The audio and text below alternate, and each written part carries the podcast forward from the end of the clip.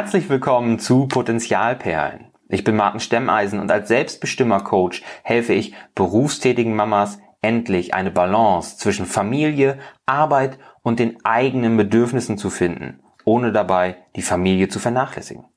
Das machen wir unter anderem mit diesem Podcast, mit unserem kostenlosen E-Book Egoisten sind die besseren Mamas und mit unserem Newsletter. Außerdem bieten wir dir mit unserem Selbstbestimmer-Coaching ganz individuelle Unterstützung dabei an, deinen eigenen Wünschen und Bedürfnissen endlich die Aufmerksamkeit zu schenken, die sie verdienen. Denn wenn du dich um die Menschen und Dinge kümmern willst, die dir am Herzen liegen, musst du dich zuerst um dich selbst kümmern.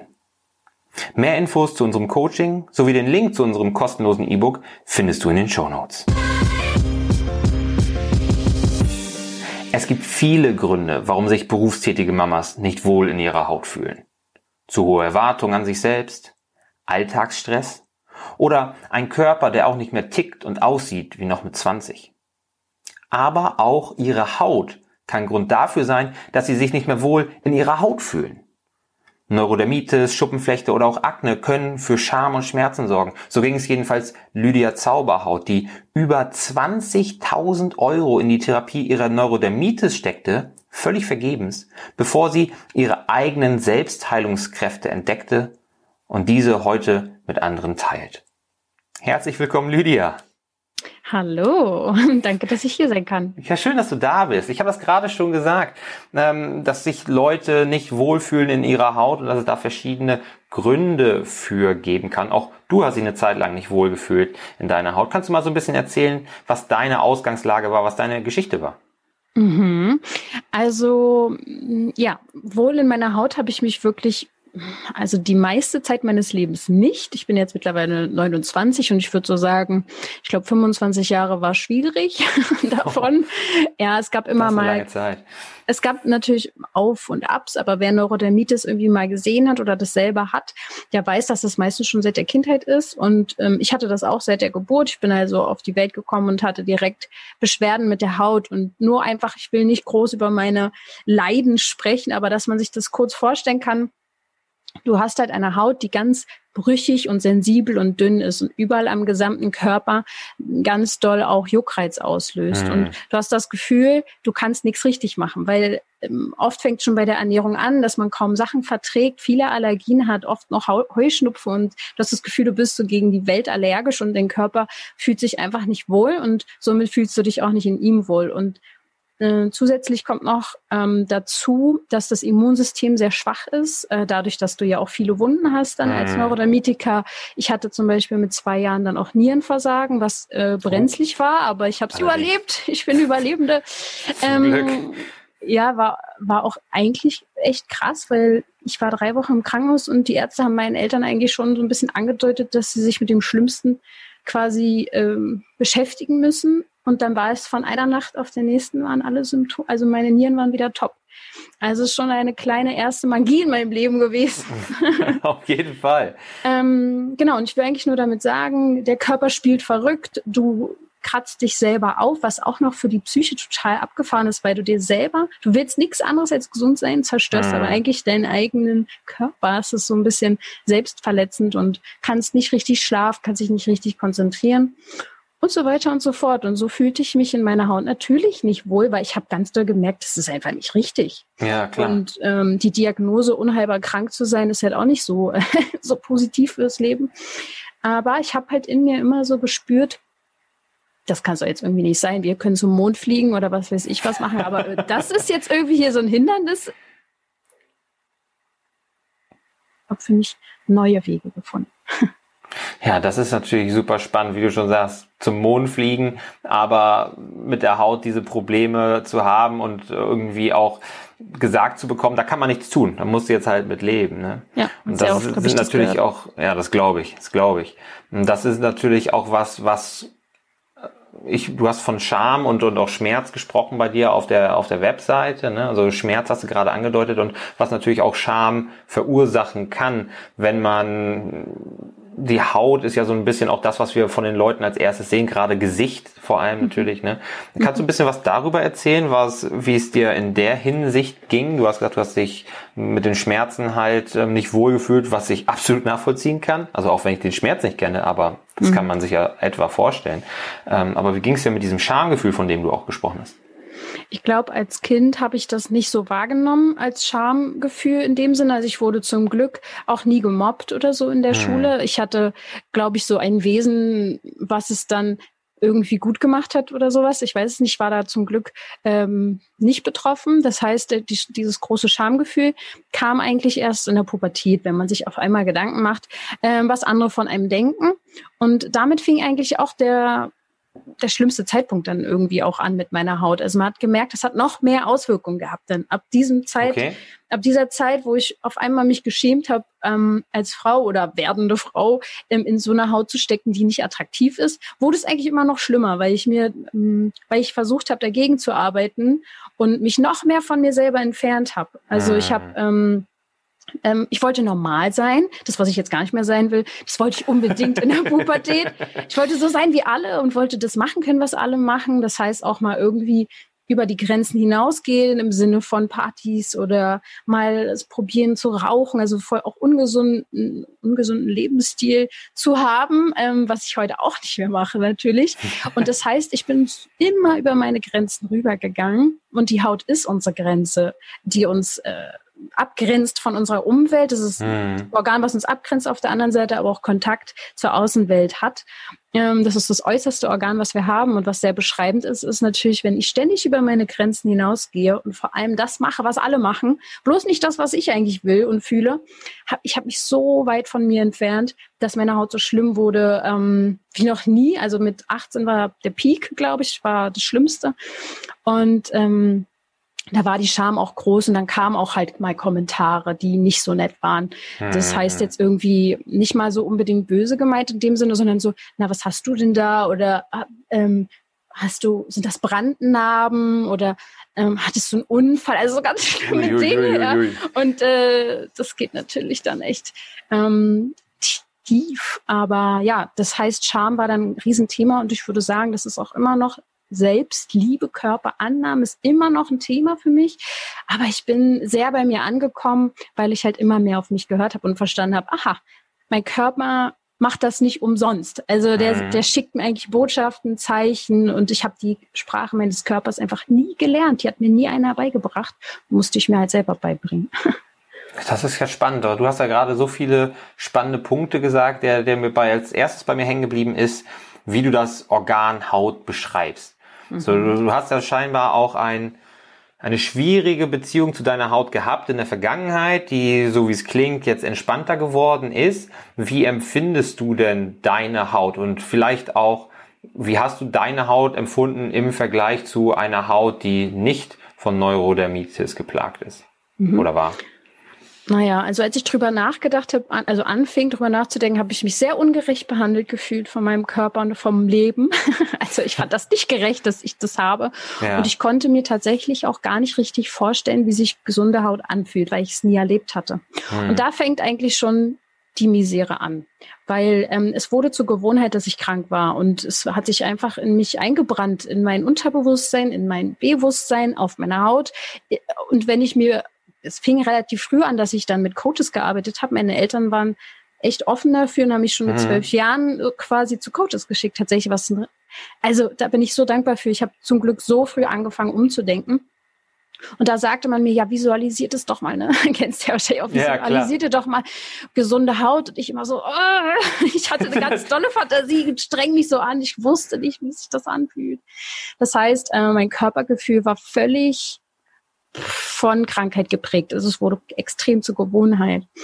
Und ähm, die Haut ist ähm, hängt einfach sehr eng auch logischerweise mit dem Körper zu tun. Also ich meine, mhm. mit Ernährung, mit unseren Organen, da könnte ich dir jetzt Vorträge halten, was bei mir schon alles falsch lief, seit ich geboren wurde, was da alles schon los war. Aber halt eben auch mit der Seele. Man sagt ja nicht umsonst, ähm, die Haut ist der Spiegel der Seele und das ist es tatsächlich. Ähm, heute ist meine Haut immer noch sensibel. Sie ist definitiv immer noch mein Anzeichen für, hier ist irgendwie gerade, ne, läuft irgendwie was ja. falsch oder gut. immer noch. Es ist ähm, aber nicht mehr so, dass ich mich hilflos damit fühle, sondern ich habe sie kapiert, ich habe es verstanden. Ähm, ja, ich will gar nicht so viel immer darauf losplappern, weil ich glaube, du hast hier und da Fragen und dann würde ich dir lieber den Raum geben, dass du da Fragen stellst. Ich finde das gut. Also ich meine, wenn man da die, die Geschichte hört und den Weg erkennt, den du da aufzeichnest, ne, das ist ja genau das, was dich bewegt und was sehr wahrscheinlich auch dann die, die Zuhörer bewegt. Ne? Von daher finde ich das super, wenn du erzählst. Also keine Sorge, wenn du das Gefühl hast, das ist, äh, das muss gesagt werden, dann muss das gesagt werden, Lydia. Ja, klar, ich kenne das nur selbst, wenn ich, wenn ich jemanden interview, ähm, weil ich ja auch einen Podcast habe, dann manchmal fallen dann Worte bei dem anderen, wo ich eigentlich nachhaken würde oder ja. wo ich Fragen zu habe und dann vergesse ich die deswegen. Ja. Du hast eben gesagt, dass die Haut ist das Tor zur Seele oder Spiegel der Seele. Sagt man das nicht auch über die Augen? Oder das ist dann das Tor zur Seele? Ja, genau. Das ist irgendwie, man blickt in die Seele rein. Es, ist, es gibt ja viele Sprichworte. Ne? Ja. Ähm, es gibt auch, es ist mir eine Laus über die Leber gelaufen oder ähm, das hat mir jetzt irgendwie, wie heißt es dann, ähm, es geht mir auf die Nerven oder ja. oder äh, kann man ganz viele machen, aber ich finde, die haben sehr viel Wahrheit drin und ähm, gerade unsere Worte, die wir benutzen, ähm, und auch die Organe, die wir haben, die haben alle eine bestimmte Bedeutung auch auf dieser psychischen, äh, emotionalen Ebene. Und die Haut ist einfach, ähm, das hattest du ja von eigentlich auch noch gefragt, eben diese Grenze auf der einen Seite und auf der anderen Seite unser Kontaktorgan. Und oft, und das fällt mir jetzt in der Zusammenarbeit mit Menschen auf, die eben eine sensible Haut haben, mhm. äh, ist es ein sensibler Mensch mit äh, mehr ähm, der nimmt viel mehr Reize auf als andere Menschen. Ja. Das ist schon mal vor allem bei Neurodermitikern und Schub, also Menschen mit Schuppenflechte. Man kann es mal ein bisschen differenzieren zwischen den Krankheiten, sage ich jetzt mal. Ähm, Akne ist ja oft so, dass es in der Pubertät auftritt und demnach hat es auch oft mit diesem Konflikt zu tun, ähm, Bedürfnisse äh, mhm. wahrzunehmen und sie nicht ausdrücken zu wollen. Und so steht es einem ins Gesicht geschrieben. Man kennt es ja. Pubertät haben ja fast alle tatsächlich irgendwie mit Hautproblemen zu tun.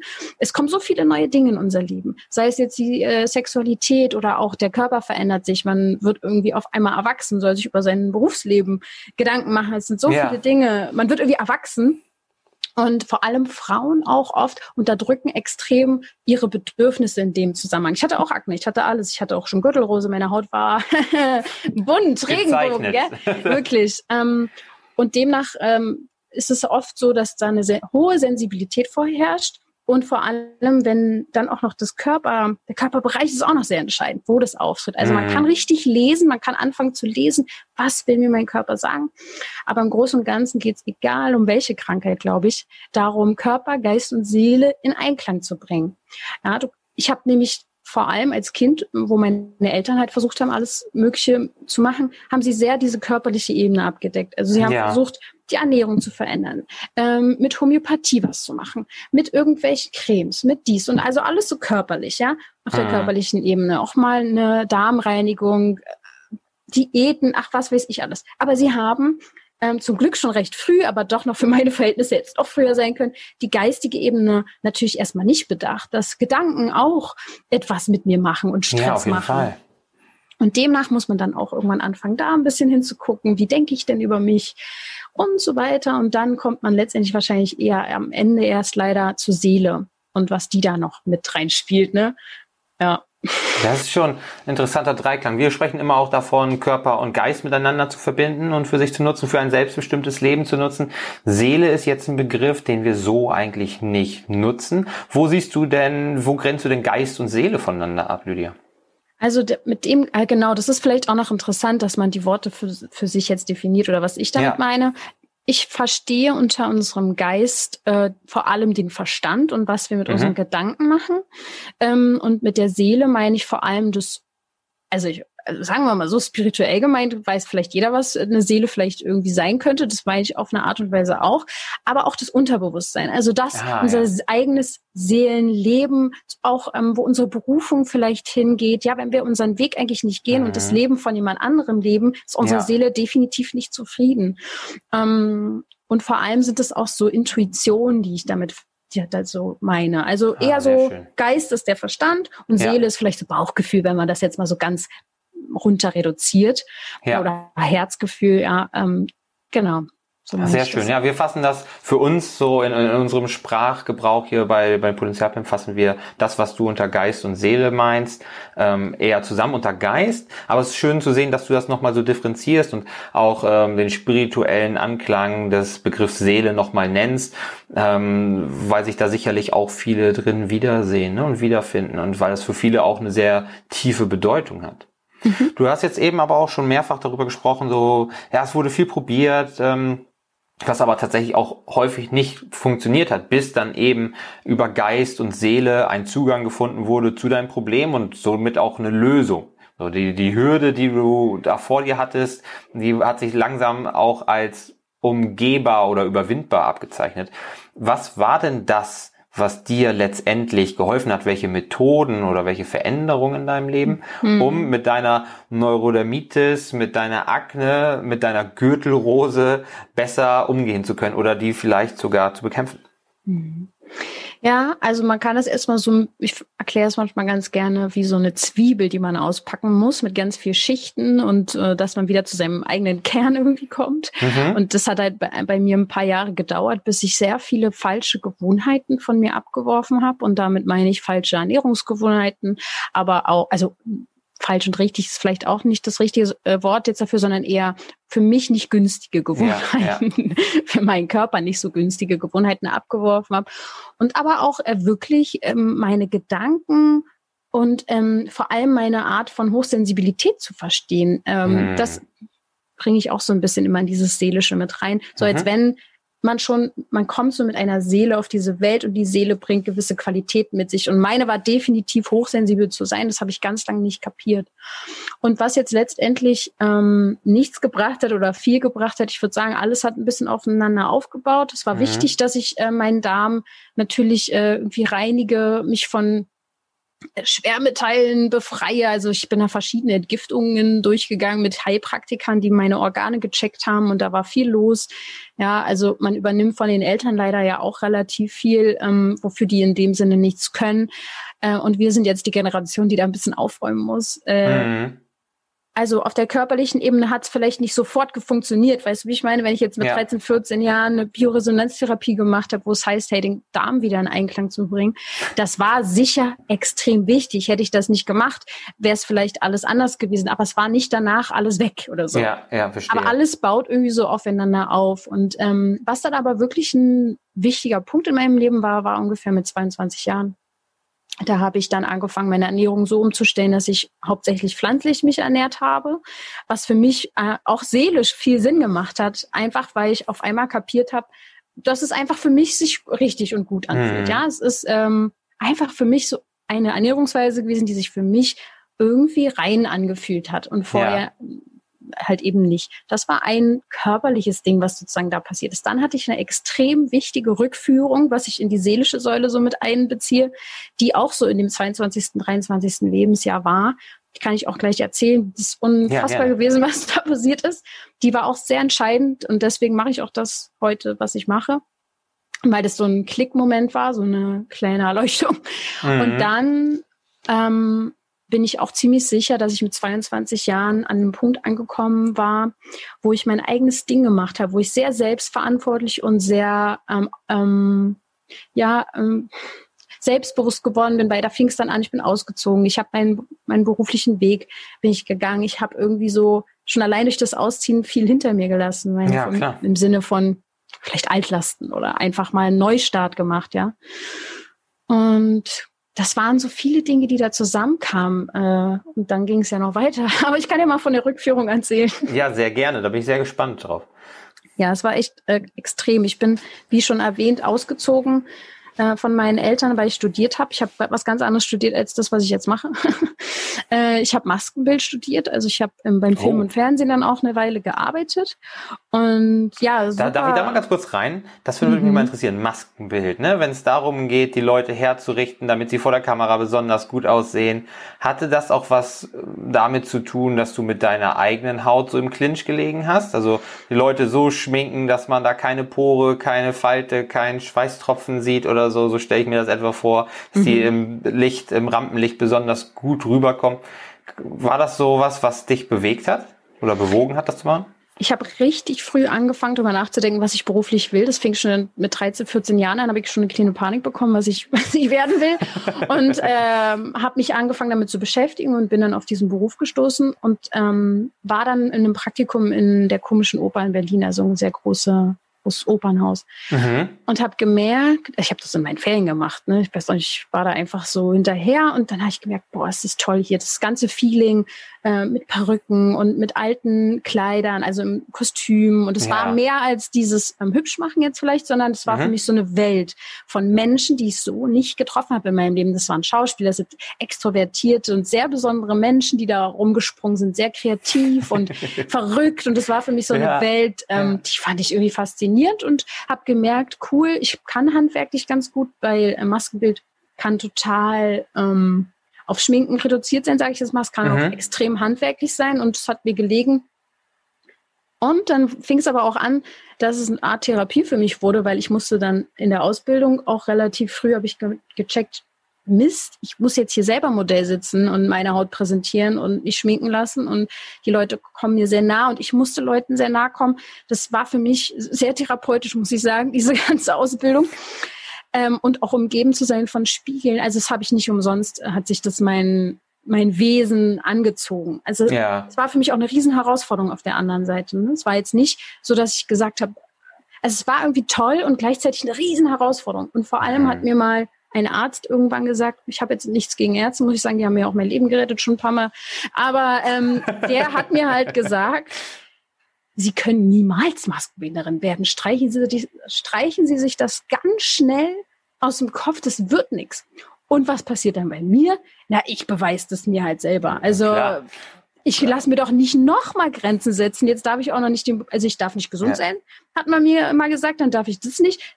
also das mache ich jetzt. Aber also bin ich da rein und habe das auch geschafft. Ähm, bin an einer sehr großen Hochschule für bildende Künste dann angenommen worden und so weiter. So, Genau. Das, das mal erstmal zu der Frage, warum mich das angezogen ja. hat. Und es waren so andere, also ich finde auch der Mensch, der da so rumgelaufen ist, sei es beim Film oder im Theater, das fand ich einfach spannend. Hm. Und dann habe ich aber irgendwann auch gemerkt, ich will mehr als nur hinter dem Menschen stehen, der dann irgendwas zu sagen hat. Aber das ja. dann später. Gut. Und dann, wie gesagt, bin ich, äh, habe ich diese ähm, ich wurde ausgewählt. Bei dieser Hochschule wurden nur zehn Leute genommen für den Studiengang. Und dann wurde ich ausgewählt, dann war, war ich schon so, oh lala, toll und so und bin dann ausgezogen und in eine andere Stadt gezogen, von meinen Eltern weg. Und dann fing es an, dass ich in dieser neuen Stadt auf einmal so eine kleinen Panikattacken bekommen habe. Ich, mhm. es wurde nie diagnostiziert, aber ich würde das mal so in diese Schiene so einsortieren, dass ich das Gefühl hatte von, von jetzt auf gleich, ich kriege keine Luft mehr, obwohl es gar keinen Grund gab. Ja. Und dann war ich ja in, mit 22 schon sehr offen, was Rückführung und Meditation angeht, weil ich schon viel erlebt hatte, auch bei Coaches und so vorher. Mhm. Bin ich zu einer Frau gekommen, die sich darauf spezialisiert hat, so Rückführung. Also sie hat es Rückführung genannt und das wurde mir empfohlen, da bin ich dann hingegangen und sie hat mich zurückgeführt, äh, ähnlich wie ich das auch mache, mit dem Ziel, die Situation zu finden, die mir diese, die mir den Atem nimmt. Ja. Ähm, und hat mich dann eigentlich in meine Geburt zurückgeführt, was man sich so gar nicht vorstellen kann, aber ich habe es einfach eins zu eins nochmal erlebt, was nicht schön war, muss ich sagen. ähm, und Kein Wunder, dass du das als Erleuchtung empfunden hast. es war ganz abgefahren, weil der Körper hat sofort reagiert, als wenn ich sterbe, ähm, weil meine Geburt auch nicht gut verlief. Das haben mir aber hm. meine Eltern nie gesagt. Äh, wir haben nie darüber geredet, ich wusste das ja. nicht. Ähm, und ich wäre halt fast erstickt äh, bei meiner Geburt und hatte die Nabelschnur um den Hals, war also knapp. Ne? Der eine ja. ist schon wieder gerettet von Ärzten. Also ich habe nichts gegen die. und ähm, das Interessante ist bei dieser Rückführung, dass ich habe es halt körperlich nochmal durchlebt, eigentlich die Angst zu sterben. Und mhm. mein Körper hat auch richtig reagiert. Es waren Krämpfe überall und alles hat sich zusammengezogen und ich habe aber trotzdem Luft bekommen. Es war so abgefahren, weil ich konnte atmen, aber mein Körper hat reagiert, als wenn ich nicht atmen konnte. Verrückt war ganz abgefahren und auch nicht leicht. Und ähm, dann, als ich zu Hause wieder war, habe ich meinen Eltern davon erzählt und mein Papa sind alle Gesichtszüge entglitten und der hat gesagt, wie kannst du das denn wissen, was die Ärzte gesagt haben und so. Also ich konnte wirklich Sachen hören, die in diesem Saal gesprochen wurden und so. Also der hat das alles bestätigt und mein Papa ist sehr rational. Ähm, ja. Der da konnte nicht so viel mit anfangen. Naja, auf jeden Fall alles bestätigt worden. Ähm, und danach ging es mir erstmal zwei Wochen nicht ganz so gut. Und dann aber nach und nach wurde meine Haut immer besser, immer besser, immer besser. Ich hatte keine Atemprobleme mehr, keine Ängste mehr. Und die Frau, die diese Rückführung damals mit mir gemacht hat, hat gemeint, sowas hat sie in, an sich aber auch noch nicht oft erlebt, dass jemand in einer Sitzung direkt hm. mal bis zur Geburt rüber switcht und das ja. mal so durchmacht. Ähm, sie konnte sich das nur so weit erklären, dass ich schon so viel Vorerfahrung hatte und hm, sehr offen klar. dafür bin. Also es ist jetzt nicht unbedingt die Norm, so dass jemand so krass da rein sofort und na, gibt's war halt bei mir so. Sie meinte, manche brauchen da zehn Sitzungen für und ich habe einfach das mal schnell so gemacht. Ähm, Aber klar, die Vorerfahrung diese, spielt sicherlich eine Rolle. Ne? Ist ja auch viel Übung, Fall. Mentaltraining und so weiter. Sich da auch fallen ja auch zu lassen. Genau. Ja. Genau, und an sich zu glauben und dann nicht abzubrechen, zu sehr in den Verstand zu kommen. Das war für mich wirklich, dadurch, dass ich so früh angefangen habe, echt ganz günstig, dass ich das so konnte. Auf jeden Fall war das natürlich für mich so ein krasses Erlebnis. Und danach ist meine Haut auf einmal so gut geworden wie noch nie vorher. Hm. Ich natürlich eine Riesenfaszination damit verbunden habe. Na klar. Ja, und dann habe ich aber jahrelang erstmal gar nichts mehr mit dem Thema Haut mich nicht mehr beschäftigt. Das war so wie, die Frau meinte sogar zu mir, die bei der Rückführung, ich glaube, du wirst irgendwann was mit der Haut machen und anderen helfen. Ich so, nein, niemals. Ich werde niemals mehr mit Hautproblemen zu tun haben wollen, wenn es einmal weg ist. Ich hole mir das doch nicht zurück in mein Leben. Ist ja schrecklich und so. Ja, da war sie dann doch cleverer als ich damals. Aber äh, ja, dann war die, der Weg noch lang, bis dass ich das jetzt mache, was ich mache. Aber schon interessant. Das war so ein Schlüsselerlebnis. Ja, das ist auch ein gewaltiges Schlüsselerlebnis. Also das ist ja wirklich eine Erfahrung, die sich keiner von uns vorstellen kann. Die eigene Geburt nochmal bewusst zu erleben und zu hören, was die Ärzte damals wohl gesagt haben. Das ist schon wirklich eine faszinierende Geschichte. Und du hast jetzt mehrfach davon gesprochen, dass du nicht mehr das machst, was du mal gemacht oder angefangen hast, sondern und das, was du heute machst, was machst du denn heute genau, Julia? ja, das ist eine gute Frage. Also, ähm, ich muss dazu sagen, ich bin schon immer sehr vielseitig interessiert und ich glaube, ich werde noch so viele verschiedene Berufe in meinem Leben machen. Glaub mir mal, das, das wird noch interessant werden. Aber ähm, das finde ich super. Ich sage auch immer, wenn ich absolut, also wenn ich ein volles Konto hätte und mir um nichts Gedanken machen müsste, würde ich mein Leben lang studieren. Weil ich so viele Sachen, also nicht studieren, um Prüfungen zu ja. schreiben und, und sinnlose Module oder langweilige Module durchzukauen, sondern einfach mich interessieren so viele verschiedene Dinge. Letztens habe ich mir äh, ein ausgiebiges Vogelbuch schenken lassen, weil ich einfach gesagt habe, was sind das eigentlich für Vögel, die hier die ganze Zeit ähm, auf dem Feld rumsitzen und so. Es, gibt einfach so viele spannende Themen, ob das jetzt ähm, Psychologie ist, ob es Ernährung ist oder Vögel. Also von daher kann ich das auf jeden Fall nachvollziehen, dass du sagst, man muss sich nicht auf eine Sache festlegen. Ne? Ja, also vielleicht hat das ja auch mit der Scanner-Persönlichkeit zu tun, wenn du die vielleicht kennst man weiß es nicht, dazu kann sich jemand ja mal erkundigen. Ähm, das ist halt ein Persönlichkeitsbild, was manche Menschen haben. Die kriegen auf jeden Fall oft gesagt, ja, bring doch mal was zu Ende. Mhm. Du musst doch auch mal irgendwie dich festlegen. Und, und der Scanner, also was ich so auch bin, ja, der flattert so rum und der will dann hier noch da. Und ich habe auch eine Yoga-Ausbildung in Indien gemacht. Ich habe mal im Krankenhaus äh, eine Reinigung, als Reinigungskraft gearbeitet. Ich habe schon ganz viel gemacht. Also ähm, ja. ich habe ähm, auch ähm, natürlich eine Coaching-Ausbildung dann irgendwann gemacht, aber das Leben und die Erfahrung, die ich einfach in diesem, in diesem Leben schon gemacht habe, hat mich natürlich am meisten irgendwie geschult. Und deswegen mache ich jetzt ähm, ähnliches wie bei dieser Rückführung. Also ich habe ja. mich ganz am Anfang vor zwei Jahren mal entschieden, ey, jetzt irgendwie fühlt es sich so an, als wenn ich darüber sprechen möchte, was ich geschafft habe mit meiner Haut, warum ich mich jetzt so wohl fühle und ähm, wie ich diese Balance gefunden habe, ähm, mhm. um anderen zu helfen. Dann war dieser ganze Weg nicht umsonst so. Dann habe ich das nicht alles nur wegen mir, sondern da kann ich vielleicht auch noch anderen helfen und habe gemerkt, boah, das geht total in Resonanz mit ganz vielen Leuten. Ja. Kam total schnell an und wahrscheinlich auch, weil es so eine klare Aussage ist, hey, hier, du hast Hautprobleme, guck mal, ich habe da was ähm, für mich entdeckt. Das betrifft ja sehr viele Menschen und trotzdem ist es so ein klares Thema. Mhm. Ähm, und dann ging das vor zwei Jahren los und habe ich meinen Podcast gestartet, den Zauberwort-Podcast. Und ja, der hatte so viel Zuhörer gleich am Anfang, dass ich dachte, das muss ja dann anscheinend der richtige Weg sein. Ja.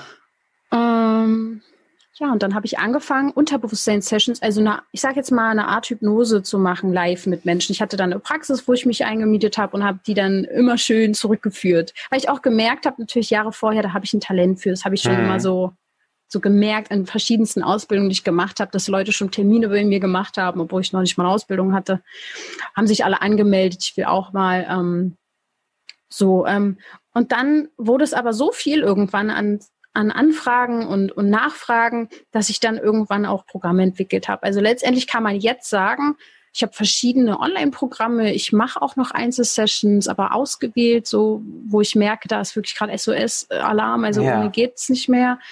Ähm, und bin halt dabei, irgendwie eine Balance zu finden zwischen meinen ganz vielen tausenden Hobbys und meinen Beruf, der ja auch irgendwie Art Hobby ist, aber ja ja, irgendwie Energie geben und Energie tanken. Das, das versuche ich gerade in Balance zu bringen, aber ich bin ganz auf einem ganz guten Weg. Und dann ähm, Zauberhaut ist eigentlich fast schon sowas wie ein, ich weiß nicht, ob man das schon Marke nennen kann, aber es gibt einfach viele Leute, die das mittlerweile kennen und äh, ja, es warten ein paar spannende Projekte jetzt noch auf mich. Das klingt wirklich sehr spannend und das, man, man hat da auch schnell das Gefühl, dass du mit deiner Begeisterung die Leute dann auch sicherlich mitnehmen kannst und denen halt auch Hoffnung gibst durch die positive mhm. Art, die du hast, durch deine eigene positive Geschichte, die ja nicht immer leicht war und sich trotzdem zum Positiven hat wenden lassen.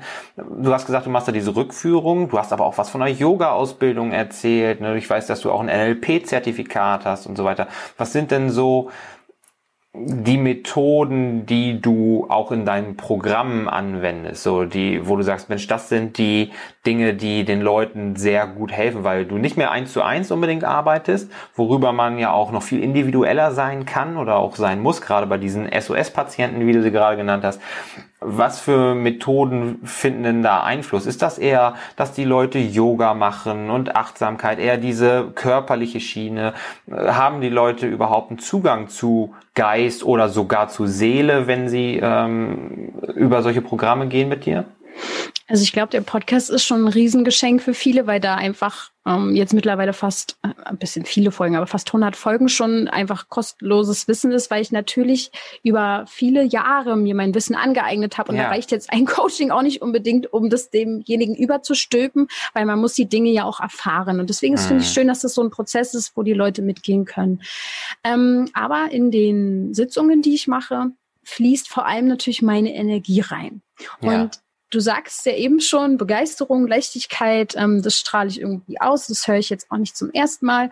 Und deswegen habe ich, ähm, und das sage ich immer, du kannst 30 Leute machen die gleiche Ausbildung, aber jeder mhm. wird letztendlich eine andere Art von Hypnose machen, wenn es jetzt eine Hypnoseausbildung ja. äh, ist, weil man so auch ein Stück weit seine Seele da reinfließen lässt. Und wenn ich eins gelernt habe in den letzten Jahren, dann ist es, dass mehr meine Leichtigkeit, mein Optimismus, meine Positivität schon immer, auch in den schrecklichsten Zeiten habe ich dann Witz gerissen, ähm, dass das das ist, was vielen fehlt irgendwie. So mhm. ähm, diese Unbeschwertheit, auch in der Schwere zu finden. Und ich glaube, das fließt total mit rein. Und viele sagen mir das auch, hey, wenn du mir das erklärst, hört sich das so leicht an. Und ich sage auch immer, es ist ja auch leicht. Der Geist, da sind wir wieder beim Verstand, ja. der macht es sich halt oft sehr kompliziert. Äh, Verstehe ich auch. Ich bin auch zum Teil ein Kopfmensch, aber äh, genau, das fließt vor allem rein. Und äh, wenn du jetzt eine Technik hören willst, ähm, NLP ist schon eine Technik, die ich anwende, um mhm. Menschen überhaupt in diesen Zustand zu bringen, dass sie sich entspannen können. Aber mittlerweile, ich habe mal irgendwann angefangen, nach so einer gewissen, ähm, nach so einer gewissen Methode zu arbeiten und dann wurde daraus irgendwie so meins. Ja, ich glaube, das, für, für das mich jetzt viele kennen, ist ähm, Meditation. Also ja. aus verschiedenster Richtung, sei es jetzt Visualisierung, ähm, Meditation. Es gibt ja so viele verschiedene Arten. Ja, aber ich Wahnsinn. so Traumreisen ähnlich, sage ich jetzt mal. Ja. Ich will eigentlich mit der Meditation, die ich rausgebe, Leuten einen Weg geben, dass sie in ihr Unterbewusstsein kommen, auch ohne mich an der Seite zu haben, weil das geht. Mhm. Und ähm, ich finde, die, das Unterbewusstsein ist eine Riesenabkürzung, eine Riesenabkürzung auf dem Weg ähm, zum Gesundsein, zum Schlanksein, meinetwegen auch alles. Also weil da ist ja. alles abgespeichert, was schlecht ist, aber auch was Gutes. Ne? Zähneputzen, wie das geht, ist da auch abgespeichert. Aber ähm, auch andere Sachen, die halt nicht so toll sind. Ja, ja, das stimmt. Und wir, wir sehen das auch. Das ist auch der, einer der Gründe, warum wir immer sagen, wir wollen Körper und Geist in Einklang bringen, auch in unserem Coaching ähm, mit den gestressten Berufstätigen, weil einfach da irgendwas verankert ist, was denen gar nicht bewusst ist, ihnen aber im Weg steht. Ja. Also es ist nicht nur eine Abkürzung, sondern auch viele Probleme liegen da irgendwie begraben, die verhindern, dass wir überhaupt einen Schritt nach vorne machen auf dem Weg zu unserem individuellen Ziel. Ne? Also irgendwie unser Traumleben zu leben, gesünder zu sein, bessere, besseres, konsequenteres Auftreten zu haben, was auch immer. Ja, was, was stand dir denn im Weg, wenn wir gerade bei Hürden sind? Du hast ja dieses Problem gehabt oder Probleme mit deiner Haut und du, das hat sich dann auch durch die Rückführung ähm, verbessert. Aber ich gehe mal davon aus, dass du auch gesagt hast, weil es dann noch ein paar Jahre jetzt zwischenlagen, zwischen der Rückführung, bis du dann gesagt hast, ich werde jetzt auch anderen Menschen helfen, dass das nicht so linear verlaufen ist und jetzt alles die ganze Zeit super war, sondern dass es da sicherlich auch immer wieder Probleme gab. Was für mhm. Probleme sind dir denn noch immer mal wieder begegnet bei dir selbst? Also das äh, boah, da sind mir gerade so viele Sachen durch den Kopf gegangen. Ähm, zum einen, dass ich nicht wusste, wie, wie ich Grenzen setzen kann, also wie ich mhm. Nein sagen kann, unter anderem, wie ich äh, meine Bedürfnisse für wichtiger halte als die von meinem Gegenüber. Also ich bin oh, immer, ja äh, ich habe mich immer eher ähm, bin aus mir rausgetreten sozusagen und habe mich darum gekümmert, dass ich allen Bedürfnisse irgendwie kläre, aber meine habe ich immer ganz hinten angestellt. Das meine ich ja auch mit diesem übers Grenzen gehen. Ne? Mhm.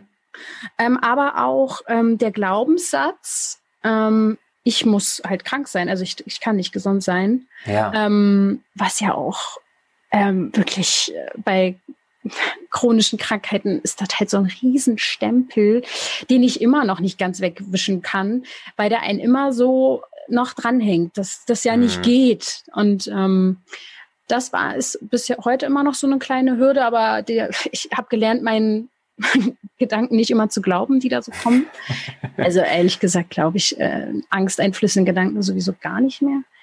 Und ähm, dann hat mich aber auch noch dran gehindert, ähm, dieses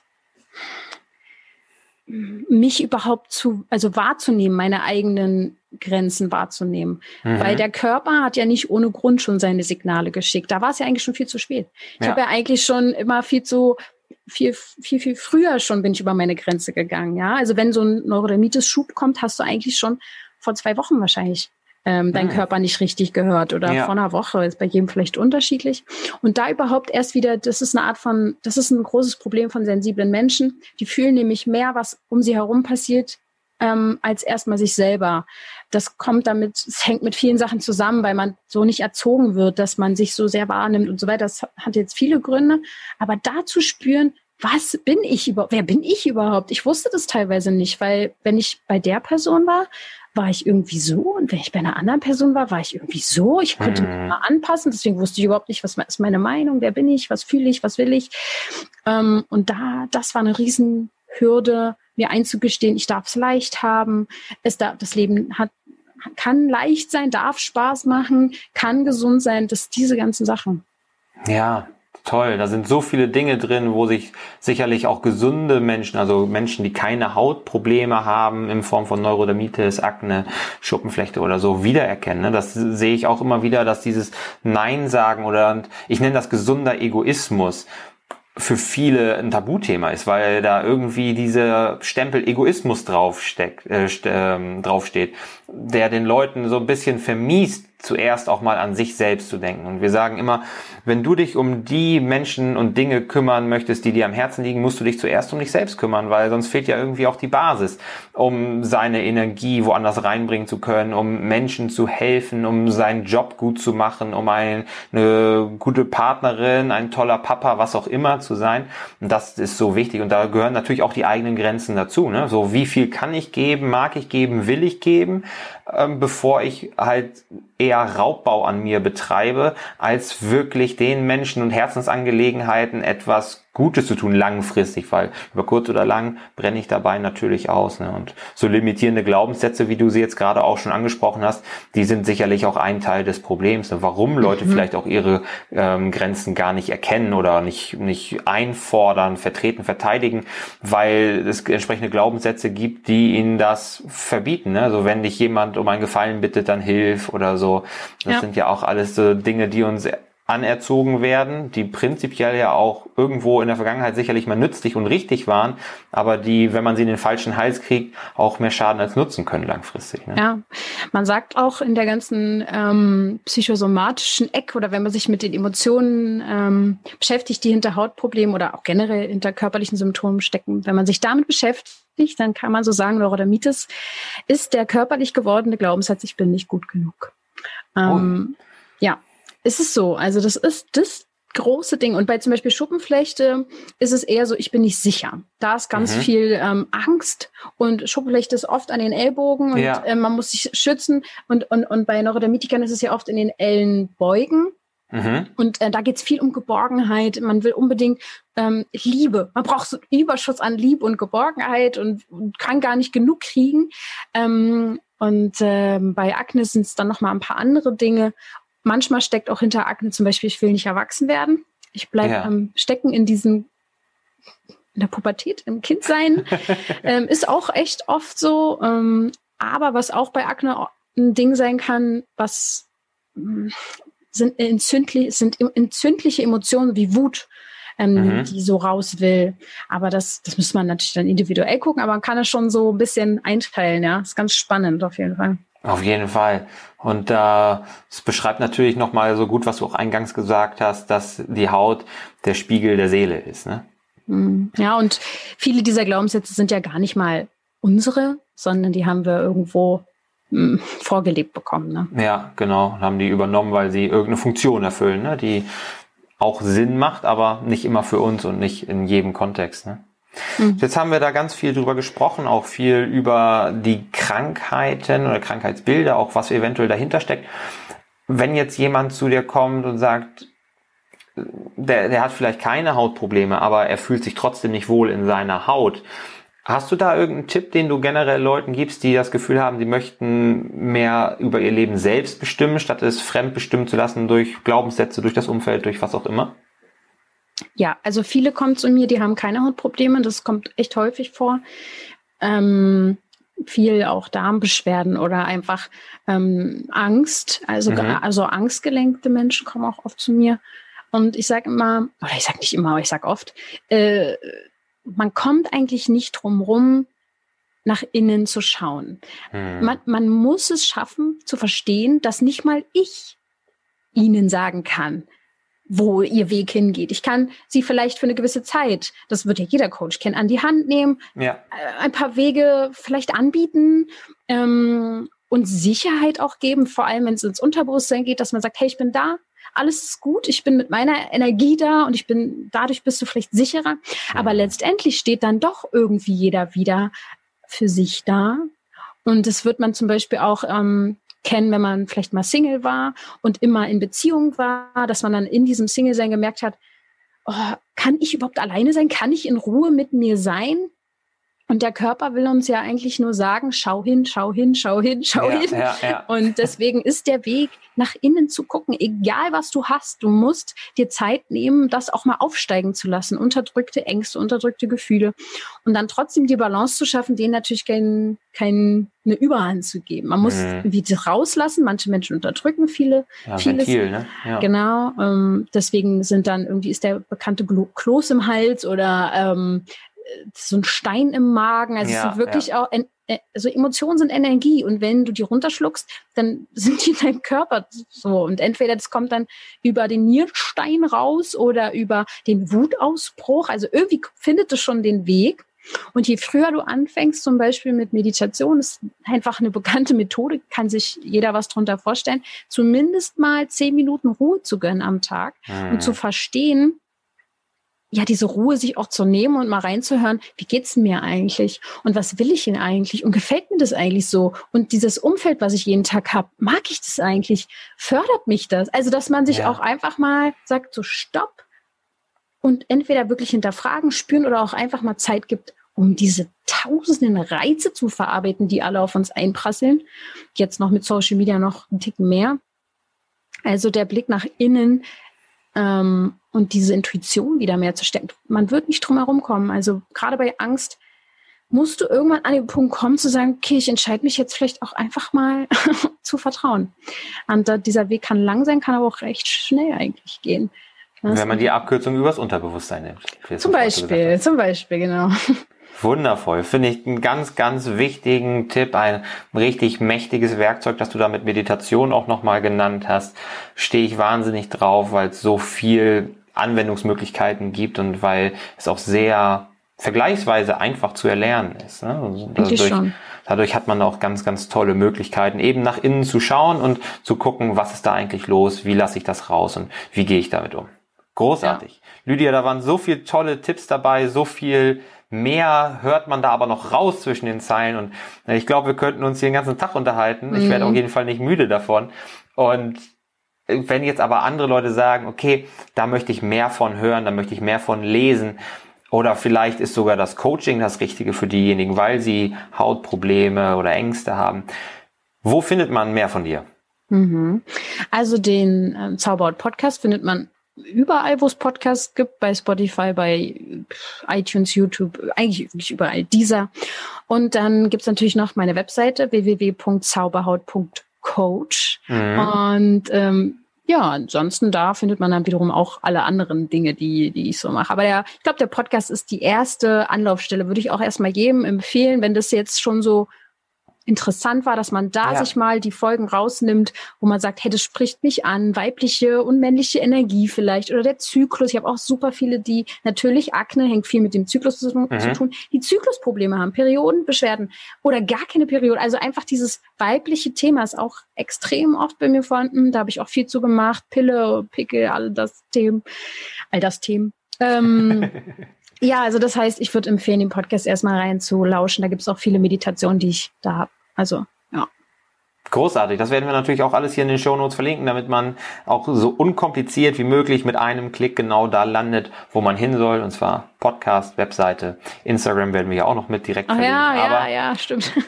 aber wie gesagt, du empfiehlst direkt beim Podcast einzusteigen, deswegen wird das auch der erste Link sein. Super. Lydia, vielen, vielen Dank für die tollen Inputs, für die tollen Tipps und vor allem auch danke, dass du dir die Zeit dafür genommen hast. Sehr gerne. Danke, dass du mir hier den Raum gegeben hast. Lydia hat gerade davon gesprochen, den Blick auch mal nach innen zu wenden. Und genau darum geht es auch in unserem Coaching, denn vielen Leuten ist gar nicht klar, wonach sie suchen sollen oder wie sie diese Signale, die sich da ja in ihrem Körper auch Gehör verschaffen möchten, deuten und für sich nutzen sollten.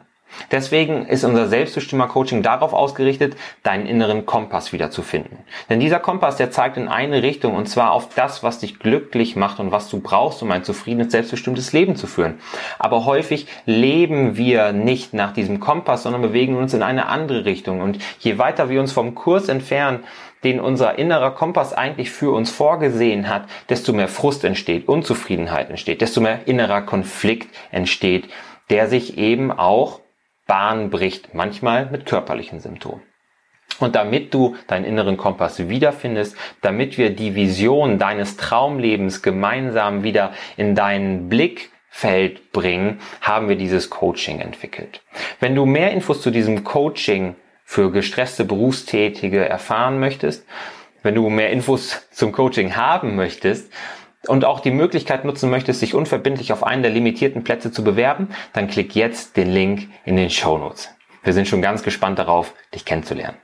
Außerdem würden wir uns natürlich wahnsinnig freuen, wenn du diesen Podcast abonnierst, wenn du ihn bewertest und kommentierst und mit jemandem teilst, dem du damit wirklich eine Freude machen könntest oder eine Hilfestellung geben könntest, denn du weißt nie, wem dieser Podcast oder diese Folge im Speziellen wirklich den Tag retten kann oder ein Anstoß sein kann, um das Leben endlich wieder so zu leben, wie sie es sich eigentlich wünschen.